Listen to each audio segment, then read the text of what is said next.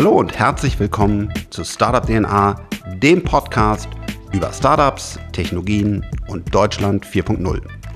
Ich bin der Frank, los geht's. Ja, herzlich willkommen zu einer neuen Folge Podcast äh, Startup äh, DNA und äh, ja, ich freue mich sehr auf meinen Gast. Wer bist du und was machst du? Ich äh, heiße Sebastian Burek und bin der Mitgründer der Founders Foundation. Und äh, ja, was bin ich? Ich helfe Unternehmertalenten, ich finde sie und versuche sie dann zu entwickeln, damit sie erfolgreiche Startups aufbauen können und damit Investoren wie du in sie investieren und eine neue Unternehmergeneration in Deutschland aufbauen. Das Besondere ähm, von Sebastian ist, er sitzt im Hinterland, wie die sich, glaube ich, selber nennen, nämlich im äh, Bielefeld. Vielleicht kannst du uns mal erzählen, was ist das Besondere an Bielefeld? Ja, Bielefeld ist äh, die geheime Hauptstadt des deutschen Mittelstands. Ähm, es gibt ja, es ist tatsächlich so, dass ähm, hier unglaublich viele familiengeführte Unternehmen sind, äh, die es seit mehreren Generationen gibt, die in ihrer Branche Weltmarktführer sind, äh, die Milliarden an Umsätzen haben. Also die 16 größten Unternehmen machen knapp 70 Milliarden Euro an Umsatz. Das ist äh, Dadurch ist Bielefeld und die Region drumherum ein, ein sehr, sehr starker Wirtschaftsstandort.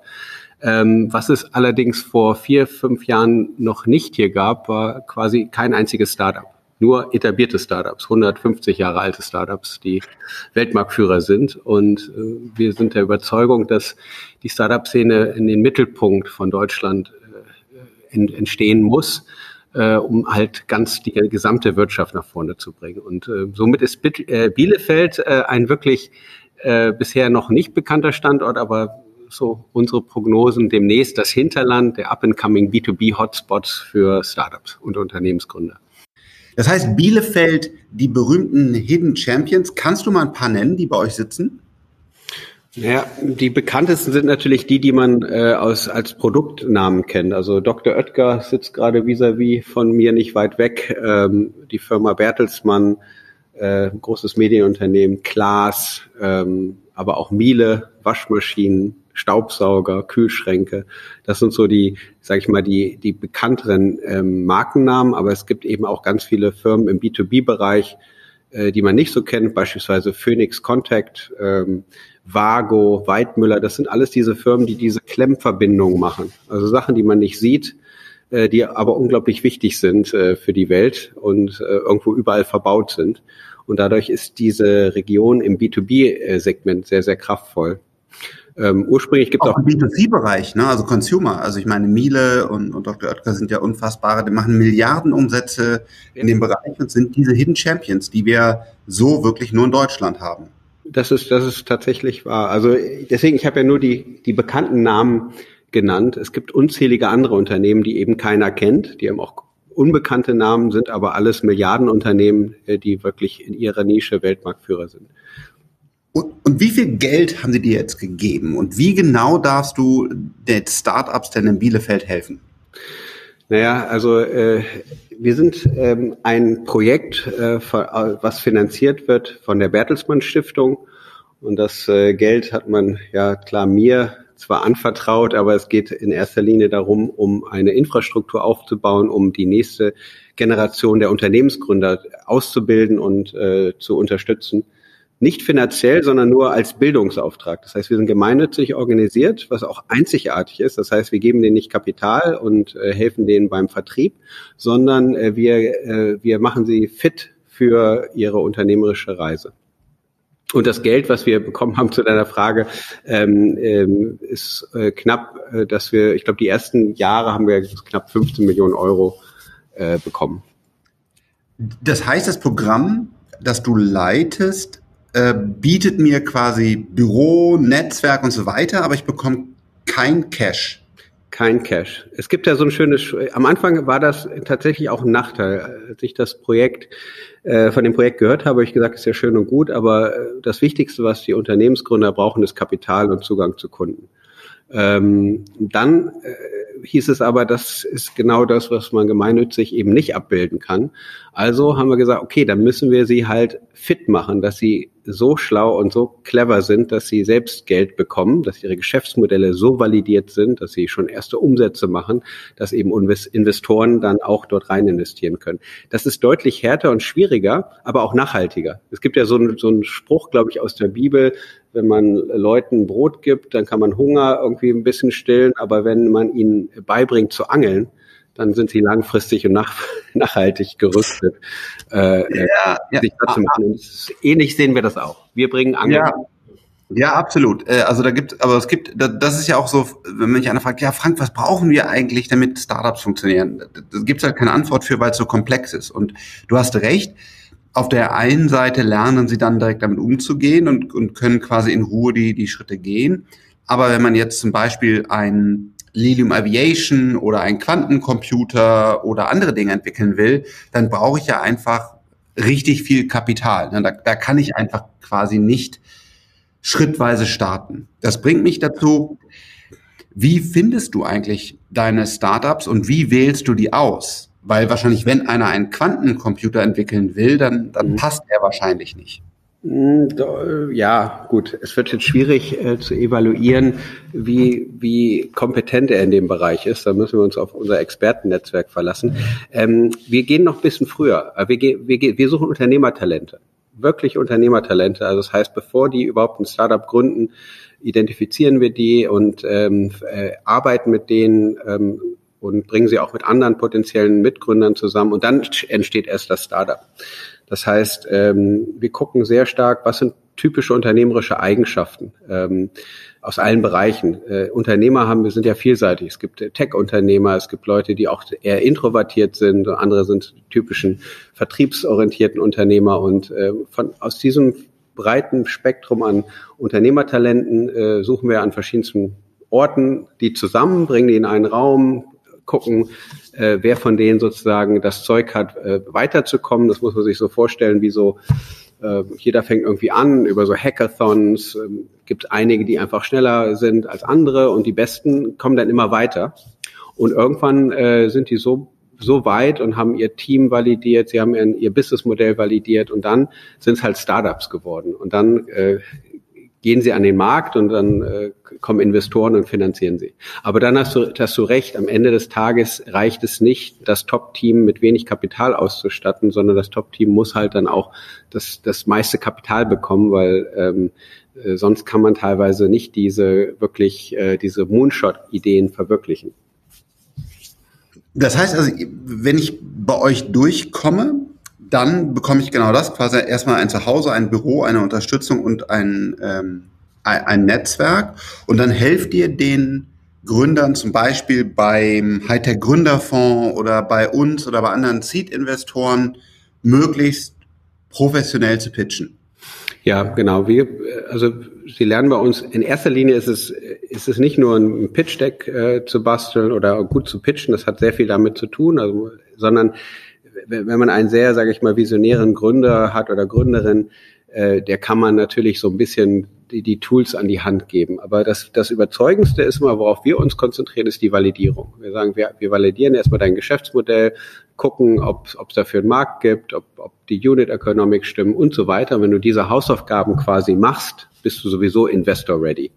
Ähm, das heißt, wir gehen ein bisschen längeren Weg. Das heißt, äh, nicht nur, wow, bist du ein guter Typ, hast eine tolle Idee, ich mache den Kontakt zum Hightech Gründerfonds und dann damit hat sich, sondern wir gehen in ein, wir haben mehrere Ausbildungsprogramme von, von acht Wochen bis später sechs Monatsprogramme äh, zu den unterschiedlichsten Themen. Und dort äh, lernt man einfach das, was man braucht, um erfolgreich ein, eine Firma aufzubauen, vor allen Dingen nachhaltig, weil ähm, es ist ja so, dass Venture Capital die besten Ideen sucht und äh, dann aber auch davon ausgeht, dass äh, 77 Prozent vielleicht eben nichts werden, aber vielleicht sind drei dabei, die, die sehr erfolgreich werden oder eins, was eine Milliardenfirma wird. Äh, wir versuchen das ein bisschen zu reduzieren auf so 50-50 und da sehen wir eigentlich unseren großen, großen Mehrwert. Das heißt nicht den, den Moonshot, sondern zu sagen, wir bauen solide, wir eigentlich quasi auch die DNA des Mittelstands ja. ähm, auf und hoffen halt, dass mehrere überleben, also mehr als sonst, äh, die dann auch erfolgreich werden, aber eben nicht mega erfolgreich. Ja, weil wir sehen, es gibt ja diese Moonshot, also so Lilium beispielsweise oder Quantum Computing, das sind wirklich, wirklich ganz, ganz, ganz äh, signifikante große Märkte. Da braucht man viel Kapital und da muss man halt einfach viel, sage ich mal, äh, visionärer auch finanzieren, ähm, was es aktuell nicht gibt zwischen dem Bankdarlehen und den äh, Unicorns, ist so eine, sage ich mal, so, so einen neuen digitalen Mittelstand. Wir sehen, dass wir da einfach einen Wettbewerbsvorteil haben, weil aktuell diese Asset-Klasse, wenn man die es ja noch nicht gibt, die wird gerade nicht so definiert. Also ich mache vielleicht 10, äh, 20 Millionen in fünf Jahren. Das ist äh, eine signifikant tolle unternehmerische Leistung, reicht aber nicht, äh, um einen VC vom Stuhl äh, mhm. zu, oder zu überzeugen. Äh, eine Bank gibt einem auch kein Geld, weil man noch nichts vorzuweisen hat. Und wir glauben, dass gerade da in diesem zwischen den Stühlen, dass da noch eine schöne Opportunität für uns ist, wo wir eben den neuen digitalen Mittelstand ausbilden können. Und muss ich dann aus Bielefeld kommen oder darf ich quasi auch aus dem Hipster Berlin zu euch kommen? Ja, also es ist, äh, unsere Programme sind vor Ort hier in Bielefeld, äh, jetzt natürlich auch teilweise äh, digital, aber ähm, es ist, es ist so, dass ähm, wir Gründerinnen und Gründer wirklich mittlerweile aus aller Welt haben, aber die, die kommen natürlich nicht aus Indien direkt hierhin, sondern die studieren quasi schon hier, äh, nehmen an unserem Programm teil und äh, entwickeln sich hier weiter. Es hat natürlich einen Vorteil, wenn man hier aus der Region kommt. Deswegen sind wir auch hier gestartet, weil es eben hier noch kein Angebot gab. Ähm, aber der, der, der sozusagen das Secret Source bei uns ist ja, dass wir eben Leute aus dem Hipster Berlin mit Ingenieuren aus Karlsruhe und dem Robotic SciTech äh, aus Bielefeld zusammenbringen und dann ähm, finanziert vielleicht noch von einem äh, äh israelischen VC, wenn es Sinn macht. Also solche Konstellationen gestalten sich hier äh, und das ist natürlich wirklich äh, schön. Wie, wie ist der Prozess? Also ähm, ich schicke dir einfach eine E-Mail oder gibt es so einen Pitch Day oder also wie, wie, komm, wie funktioniert das genau? Ja, es ist, ist eine gute Frage, weil ich, ähm, ich, ich denke immer so die erste, die erste äh, Qualitätsmerkmal oder wie soll ich sagen, wie wir auswählen, ist Unternehmer finden uns weil sie dann, also ist es einfach so. Wenn man, äh, äh, es ist auch schwierig für mich, wenn sich Leute bei uns bewerben und noch nicht mal die Hinterland kennen, obwohl sie in Bielefeld sind. Das ist für mich dann ganz schwer, dann auch noch ein Interview weiterzuführen, weil ich immer denke, du kannst mir doch nicht erzählen, dass du Startup-affin bist oder die Szene interessant findest, wenn du nicht mal von der Hinterland gehört hast, obwohl du in Bielefeld lebst. Das ist für mich dann leider schon Showstopper. Also ähm, ähm, genauso ist es so, es ist ja so, also Unternehmer, die es wirklich in einem Boot haben, die, die gründen mit oder ohne Founders Foundation, das ist denen ganz egal, wo die sind, die bauen ihr, ihre, ihre Sachen halt auf. Aber es gibt halt viele Leute, die haben aufgrund ihrer Situation das überhaupt noch nicht als Idee gehabt, weil sie eben nicht um, um umsingelt sind von anderen Unternehmern und die, auf die konzentrieren wir uns. Und dann ist es halt so, dass wir ähm, viele äh, Events, äh, viele, sage ich mal, äh, Eintritts äh, Eintrittstore aufbauen an Universitäten, äh, vielleicht auch hier an äh, durch Hackathons mit mittelständischen Unternehmen.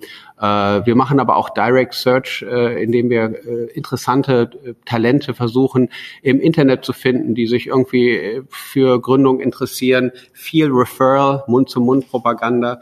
Ähm, und das funktioniert übrigens am besten, weil jetzt haben wir natürlich schon eine Vielzahl an äh, Teilnehmern gehabt an unserem Programm und die empfehlen sich ja weiter. Und ähm, Mittlerweile haben wir einen, einen, organischen Zulauf, aber wir müssen auch immer noch viel, viel, viel fokussierter an die Top-Talente rankommen. Und ähm, der Prozess, wie man das am besten macht, ist wahrscheinlich wie bei jeder Firma oder jedem Programm auch. Wir sind nicht Harvard, noch nicht, das wäre mal ein großer Traum, äh, dass man eben so auswählen kann. Wir müssen uns noch sehr stark bemühen um, um die Talente, aber wir haben halt auch einiges zu bieten. Ja. Und ähm, wie, Diese, wie sieht eigentlich euer Deal aus? Beim HTGF kriege ich ja heutzutage 600.000 Euro. Mhm. Ich glaube, ich gebe dann 15 Prozent ab und das ist ein, äh, ein Wandeldarlehen, wenn das Konzept noch so ist.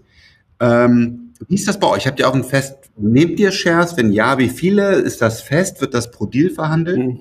Das ist, äh, das ist, wir dürfen keine Shares nehmen. Ich würde sehr, sehr, sehr gerne Shares nehmen. Ähm, gar nicht aus wirtschaftlichen Gründen, sondern einfach auf dem Commitment, dass wir auch äh, äh, mit investieren in unsere äh, Startups. Wir investieren unsere Zeit, unser Know-how, aber wir dürfen aus, äh, aus unserer gemeinnützigen ähm, Struktur keine Anteile nehmen. Das heißt, aus Gründersicht ist das natürlich das Eldorado. Ich gehe hin, ja, krieg ein Top, ich krieg eine Top-Ausbildung, ich krieg eine unglaubliche Infrastruktur. Du warst ja selbst mal hier. Ich das beste Frühstück, ja. Das, ja. Also was, den besten Kaffee, ja. das war flambierte irgendwas an Früchten. Ich habe gedacht, so, ja. also so, so exquisit habe ich ja noch nie gefrühstückt. Ja, ja. ja. Naja, wir machen es, gucken, dass es sehr gesund ist. Es ist auch immer sehr gründerfreundlich. Wir organisieren das quasi selbst. Aber natürlich, wenn du kommst, kriegst du natürlich äh, das besondere Frühstück.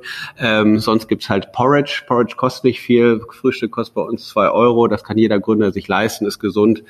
Ähm, aber ähm, es ist wirklich so. Äh, man glaubt es nicht. Also wenn man hier eh in der Region ist und möchte gründen, also eine bessere Infrastruktur kann man sich kaum vorstellen. Man ist ja nicht auf Bielefeld oder auf die Region beschränkt. Man kann ja weltweit seine Partner, Kunden suchen. Aber es ist natürlich ein Traum. Und ich muss dafür nichts. Ich muss eigentlich Leistung zeigen, Engagement ähm, aber ich muss keine Anteile abgeben und äh, das ist äh, too good to be true. Deswegen wundern sich die meisten, weil viele schalten dann schon ab, so, hä, Bielefeld, so ein gemeinnützig, hört sich komisch an, da gehe ich doch lieber zu was ich was.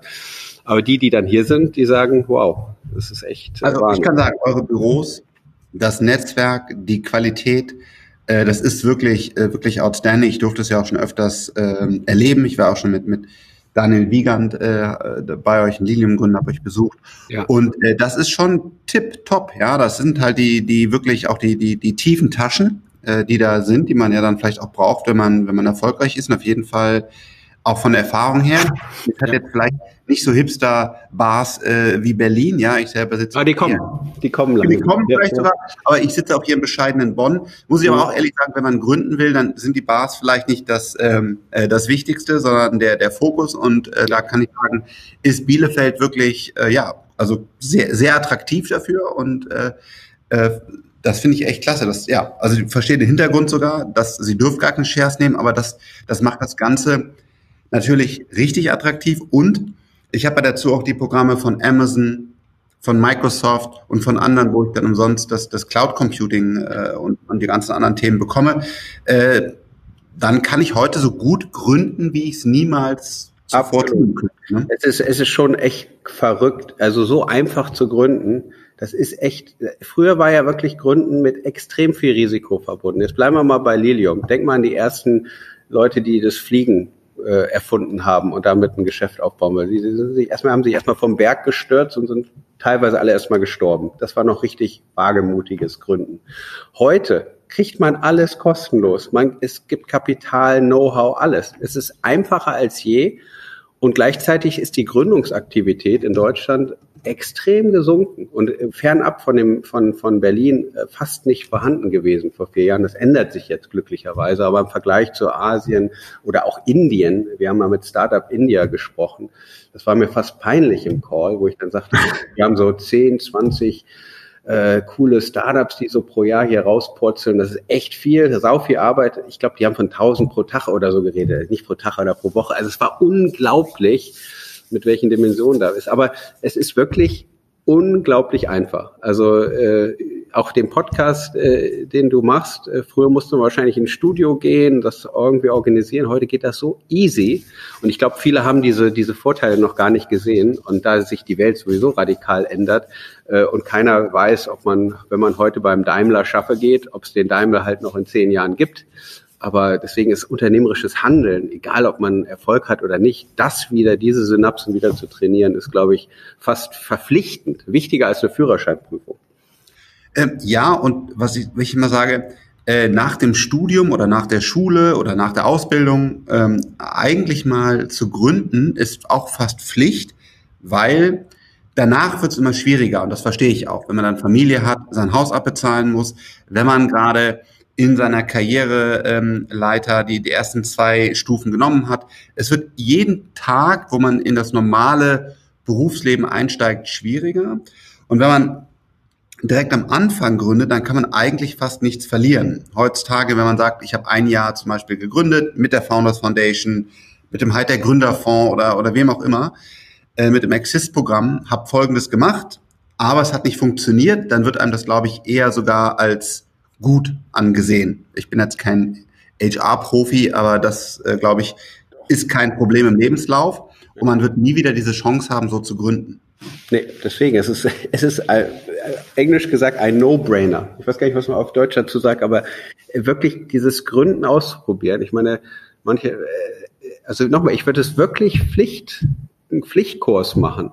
Ein Jahr gründen, weil du auch viel über die Persönlichkeit lernst. Du musst äh, deine, lernen, deine Ideen zu validieren, du musst deine Ideen verkaufen, du musst dich mit deinem Team auseinandersetzen, du musst Rückschläge in Kauf nehmen, wieder aufstehen, du musst dich in verschiedenste Themen reinarbeiten, du musst, äh, also das, das sind einfach ganz, ganz tolle Skills, die, da würde ich fast ein ganzes Jahr äh, Abi äh, würde ich nur in, in Gründungs, würde ich in die Founders Foundation investieren. Ich würde mal wirklich sagen. Ich da noch viele von, viele gute ja, Männer und Frauen, die da eine Menge spenden. Ja, also das, das ist, ist wirklich so. Also ich, man kann das ja leider nicht messen, aber müsste es mal messen. Jemand, der ein Jahr hier Founders Foundation macht, mit allem drum und dran, alle Programme gründet und so weiter. Und dann jemand, der quasi äh, fleißig äh, Mathe und Latein und was auch immer lernt äh, im Abi-Jahrgang. Und dann müsste man mal irgendwie messen, ob wer sich irgendwie weiterentwickelt hat. Also ich glaube, da brauchen wir beide nicht zu messen, da haben wir eine klare Meinung zu. Das Aber das Bildungssystem und so weiter umzubauen, ist ja schwierig.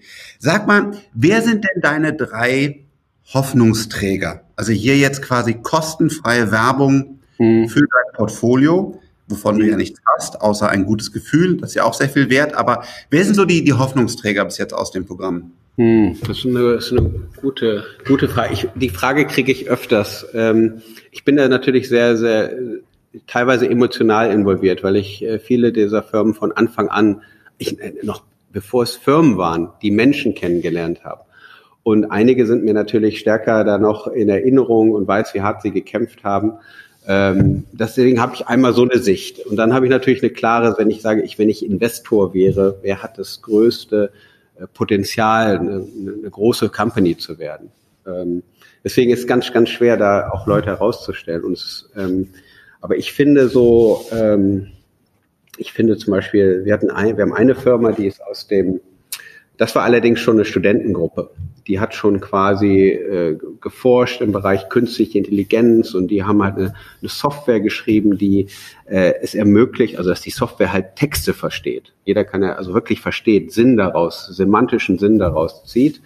Und die haben für die Pharmabranche etwas entwickelt und ich habe das äh, erstmal gedacht, naja, ist ein ganz spannendes Thema und die bekamen immer mehr Kunden und Zulauf und dann sind die bei uns in die Programme gegangen und haben quasi daraus ein Startup gebaut und die sind sehr, sehr erfolgreich, also weil sie ja schon über 70 Leute haben, die haben Umsatz, sind äh, sogar profitabel, was ganz ungewöhnlich ist, äh, sind aber immer noch komplett auf dem Boden geblieben. Und äh, wären die jetzt im Silicon Valley, dann hätten die locker eine, ja, wären die Richtung Unicorn gegangen wahrscheinlich äh, zumindest gehandelt als Next Unicorn. Das ist das Schöne hier, äh, diese Hidden Champions, die es im traditionellen Business beim Mittelstand hier gibt, das ist irgendwie die Kultur, die schwappt so auf die Startups rüber. Also erstmal Umsatz machen, Gewinne, äh, nicht viel drüber reden.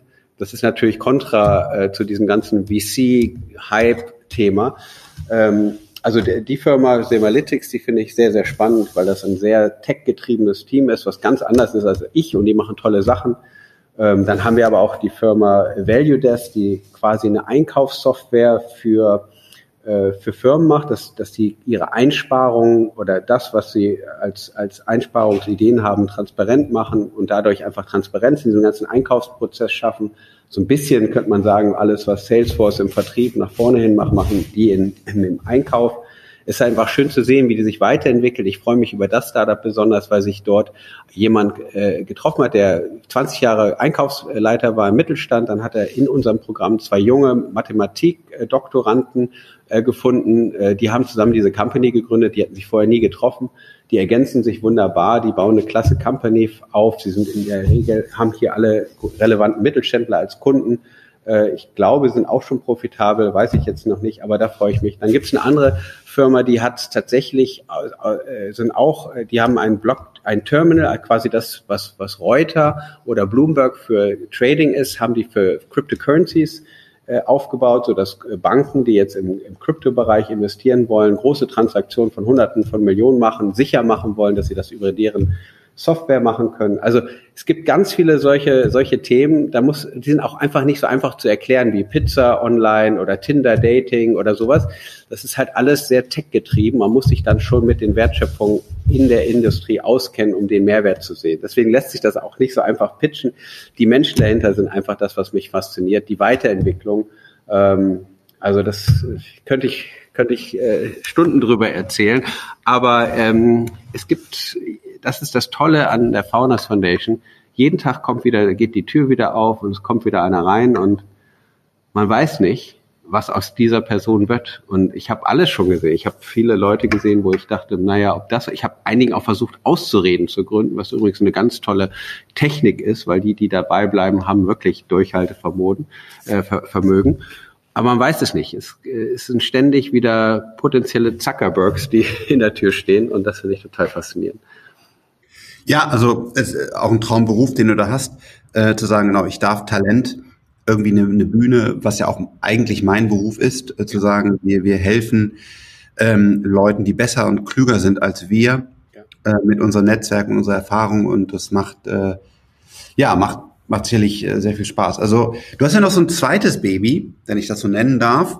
Ähm, das ist die Hinterland of Things, die Konferenz, die ja auch unfassbar hochwertige äh, Speaker und da sind wirklich auch äh, die die echten Unternehmer, also die die Besitzer von diesen Milliarden ähm, Unternehmen sind da auch wirklich involviert. Die sitzen da im Publikum. Also das, was ihr da zusammengebaut habt, äh, äh, großen Respekt. Vielleicht kannst du, weiß ja noch nicht jeder kennt noch mal so so drei vier Sätze zu der Konferenz und der Idee dahinter sagen. Naja, die, die Hinterland ist ähm, eine Startup-Konferenz ähm, am Herzen des deutschen Mittelstands. Sie hat eine ganz besondere, äh, sie ist, also sie ist wie jede größere Startup-Konferenz von Noah, Bits and Pretzels, DLD und so weiter. Bloß wir haben halt versucht, die DNA, die es hier in der Region gibt, einfach beizumischen. Ähm, sind äh, interessante Speaker. Du warst ja auch äh, schon da und ähm, also sozusagen ähm, bekannte Leute, die das Startup-Ökosystem vorantreiben, aber es sind eben halt auch die lokalen äh, Unternehmer, äh, Unternehmerfamilien da und teilweise auch aktiv äh, äh, als Sprecher auf der Bühne. Ähm, und dort kann man wirklich, und das ist vielleicht das Besondere, ähm, es hat eine sehr, es ist eine sehr kleine Konferenz, also wir haben das auf 1000 300 Gäste ähm, limitiert, weil wir auch gar nicht mehr Platz haben und dadurch gucken wir auch immer, äh, wen wir dazu nehmen. Ähm, es gibt da so einen aufwendig gestalteten Applikationsprozess, der, der hat eigentlich nur einen Grund, dass wir eben Menschen haben wollen, die wirklich interessiert sind, auch was geben können und wollen, nicht nur die hingehen und mal konsumieren. Äh, wir gucken, dass wir einen guten Mix zwischen den verschiedensten Investoren, Startups, Presse, Politiker und so weiter haben der sich jetzt, was sich jetzt bewährt hat. Und ähm, wir machen das jetzt zum, letztes war jetzt gerade zum dritten Mal äh, im Februar. Ähm, äh, und ja, haben es nochmal ein Stück weit professionalisiert. Und das Ziel ist es eigentlich, eine Plattform zu schaffen äh, für, für alle Stakeholder. Jeder soll einen Mehrwert haben. Also der der etablierte Mittelstand, die Inhaber sollen Zugang zu, zu Startups bekommen und äh, auch in die Diskussion kommen. Ähm, Investoren sollen die Möglichkeit haben, interessante äh, Startups auch, auch, aus dieser Region, aber auch mittlerweile kommen ja aus weltweit Startups dorthin zu finden. Ähm, Startups haben die Möglichkeit, ihre Produkte zu verkaufen oder zu, zu präsentieren an potenzielle Kunden, aber auch ähm, Kapital einzusammeln von Investoren. Und äh, das, das hat mich jetzt total fasziniert, dass dieses Jahr hatten wir jetzt erstmal so eine App. Ähm, ich hatte ja nicht dran geglaubt, weil es gibt ja tausend Konferenz-Apps und meistens funktionieren die nicht oder bringen die nicht so viel.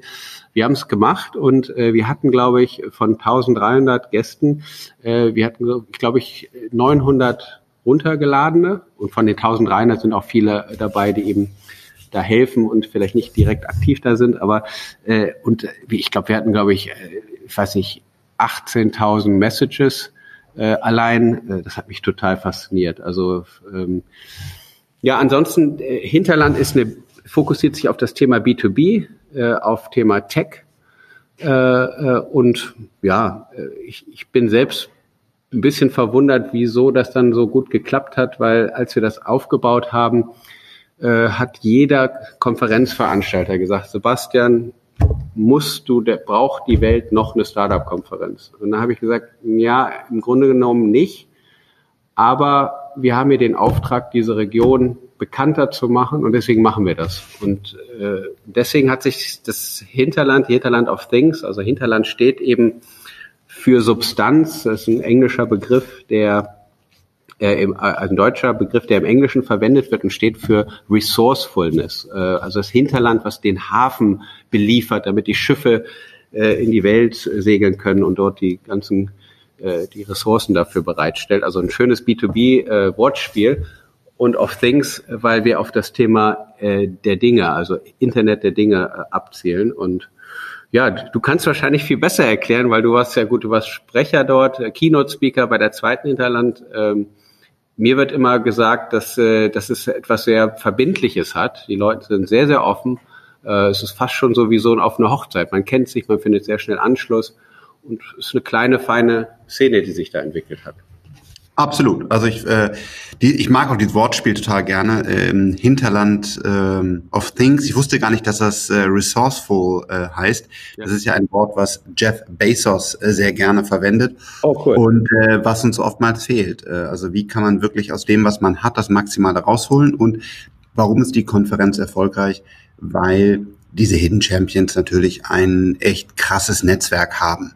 Ja. ja, aber auch weil du da bist. Du bist ja auch gekommen. Ja, Nein, ja ich aber, aber warum bin ich denn da auch? Weil der Mittelstand einfach so interessant ist. Ja. Und äh, das ein Phänomen ist, was es auch nur in Deutschland gibt. Diese von, von äh, meinem Freund Hermann Simon definierten Hidden Champions, der auch Bonner ist. Ähm, das ist ein Phänomen, das, das gibt es einfach nur in Deutschland und da steckt noch eine Menge dahinter. Man muss aber auch fairerweise sagen, liebe Hidden Champions, ähm, mit vielen von euch habe ich persönlich gesprochen, ihr müsst noch ein bisschen mehr Gas geben, weil die sind sehr erfolgreich in ihrem Bereich und wir sind auch sehr wichtig, Rückgrat für Deutschland, aber ihnen fehlt noch so diese, diese 10x-DNA, also wirklich auch mal mit Mut in neue Technologien in ihren eigenen Unternehmen zu investieren und aber auch in solche Sachen wie ein Lilium Aviation oder ein Quantencomputer oder was immer wir hier an großen äh, verrückten Ideen haben, da ist natürlich so ein, so ein Hinterland of Things auch immer wieder gut, um das nochmal zu aktivieren, denn gute Schritte getan, auch deine Founders Foundation, super, aber da geht noch mehr. Sie sind noch nicht 100 Prozent äh, progressiv in unserem Spiel, würde ich sagen. Ja, es ist ja auch, ich, äh, ist ja schon immer versuchen, oder ganz viele Konferenzen oder äh, viele Formate versuchen ja immer Industrie, Mittelstand mit Startups zusammenzubringen. Das sind ja auch zwei verschiedene Welten, zwei verschiedene Kulturen, ähm, die, die auch äh, unterschiedliche ja, einfach auch unterschiedliche Definitionen von, von, von Erfolg, von Nachhaltigkeit haben. Und ähm, es ist so, dass ich mittlerweile beobachte durch die letzten vier Jahre, dass sich da schon extrem viel getan hat und es dauert halt immer ein bisschen. Es dauert äh, etwas, äh, überhaupt etwas, was sich immer bewiesen hat, zu verlassen, um auch mal neue Dinge auszuprobieren. Ich glaube, du hattest es äh, neulich auch mal so schön gesagt. Keiner von, oder fast keiner von denen hatte halt auch mal so, ein, so eine Erfahrung, äh, in Amazon investiert zu haben oder in, in Netflix und dann zu sehen, dass daraus was gigantisch weltweites Großes wird. Ähm, das ist immer ein bisschen so, Schuster bleibt bei deinen Leisten, ist so ein bisschen das, was so mitschwingt. Lieber das machen, was man kennt. Ähm, und äh, das ist sicherlich der Grund. Aber ich sehe, dass die Kooperationsbereitschaft so so unglaublich ist. Ähm, und ich glaube, die Investitionsbereitschaft, die, äh, die ist da. Bei einigen sind ja schon einige von den größeren Family Office sind ja bei den entsprechenden Fonds investiert. Aber ähm, das hatte der Florian Heinemann so schön neulich gesagt, das ist ja auch verrückt, einfach ein Investment zu tätigen für einen Mittelständler, auch wenn er eine Milliardenfirma hat, wo man nur mit zehn Prozent Wahrscheinlichkeit oder 20 Prozent Wahrscheinlichkeit sagen kann, das wird ein großer Erfolg und sonst ist das Geld weg. Das ist so, das ist so ganz, ganz schwer, äh, äh, sich vorzustellen und auch sich dafür auch einzusetzen. Das sind einfach zwei, da muss man schizophren sein. So war das einfach der, äh, diese beiden Welten ja. leben können. Ne? So. Ja. Aber ja, also gut, dass, dass Sie äh, bei dir Gas geben in Bielefeld, ja, mit deinen Founders Foundation. Liebe Gründer, da kriegt ihr Unterstützung, Netzwerk, Support umsonst. Verrückt. Das gibt es. Und äh, das Hinterland of Things ist eine Konferenz, die ich äh, hiermit absolut empfehle, aber man muss sich bewerben, was ich, äh, was ich auch sehr gut finde. Ja. Jetzt überlasse ich dir nochmal das Feld. Was willst du den, den Deutschen, der deutschen Gründerlandschaft, den deutschen Gründern, vielleicht den, den deutschen Hidden Champions in deiner Rolle aus deiner Erfahrung mit, mit auf den Weg geben? Was sind, was sind deine Gedanken, deine Impulse für die Zuhörer? Naja, also es ist, es so, dass äh, die Founders Foundation ist ja entstanden durch den wirklich, äh, durch die Unterstützung einer Unternehmerfamilie, Familie Mohn, die Bertelsmann, äh, den Bertelsmann gehört. Ähm, und ähm, das ist einfach ein Zeichen von gesellschaftlicher Verantwortung. Und die, die Förderung von Unternehmertum in einer etablierten äh, Gesellschaft äh, ist ja etwas, was, was, was wie so eine Art Generationsvertrag ist. Ich habe selbst, äh, also ich rede mal aus, aus Stiftersicht, wir haben selbst eine erfolgreiche Firma aufgebaut. Wir haben erlebt, wie sich äh, Märkte verändern. Wir wissen, dass es essentiell ist, dass man äh, einfach auch dafür sorgen muss, dass immer unternehmerisches Handeln und unternehmerische Impulse in einer Gesellschaft dazuzuhören. Und wenn das runtergeht, dann sind etablierte Unternehmen eben viel mehr gefragt in einer Art Generationsvertrag äh, und Verantwortung sagen, wir stützen jetzt die Neuen. Ob das mit Kapital ist oder wie auch immer. Deswegen äh, finde ich auch, auch solche Moonshots wie Lilium müssen eigentlich äh, äh finanziert werden von den etablierten Unternehmen, die hier in Deutschland sind. Also wer weiß, wie, wie lange es quasi vielleicht die die, die Lufthansa äh, noch gibt, äh, warum äh, nimmt die nicht von den 1,1 Milliarden Euro, die sie verdient, äh, 500 Millionen steckt sie in Lilium? Das ist für mich gar nicht eine Frage, ob das äh, äh, kaufmännisch jetzt kurzfristig sinnvoll ist. Das ist eine Frage von langfristiger unternehmerischem Handeln. Man muss einfach mal auch wieder Dinge riskieren, damit man eine Zukunft hat. Wenn wir alle immer nur bewahren, was wir haben, dann, äh, dann nehmen alle nur ihre Kuchenstücke weg vom Tisch und dann ist nichts mehr da und dann funktioniert es halt nicht. Das ist so ein bisschen das, was äh, so ein bisschen mein Plädoyer und gleichzeitig ähm, äh, das ist halt eine Unternehmerfamilie, die das gemacht hat. Es gibt mehrere, es gibt ja auch die Susanne Klatten mit der Unternehmertum oder auch hier mit den in Heilbronn, den äh, äh Dieter Schwarz von Lidl, die ja auch ähnliche Initiativen losgetreten haben. Und ich glaube, das äh, sollte man noch mehr machen, weil dann auch viele junge Menschen auch den Mut haben oder die Opportunität sehen, einfach Firmen zu gründen. Und wenn diese älteren etablierten Unternehmen den Jungen quasi da auf die Sprünge helfen, dann finde ich, haben wir eine, eine sehr schöne Zukunft vor uns. Das sind doch wunderschöne ähm, Schlussworte. Also schaut nach Bielefeld ins Hinterland. Dort gibt es viel zu entdecken. Vielen, vielen Dank für deine Zeit. Danke, Frank.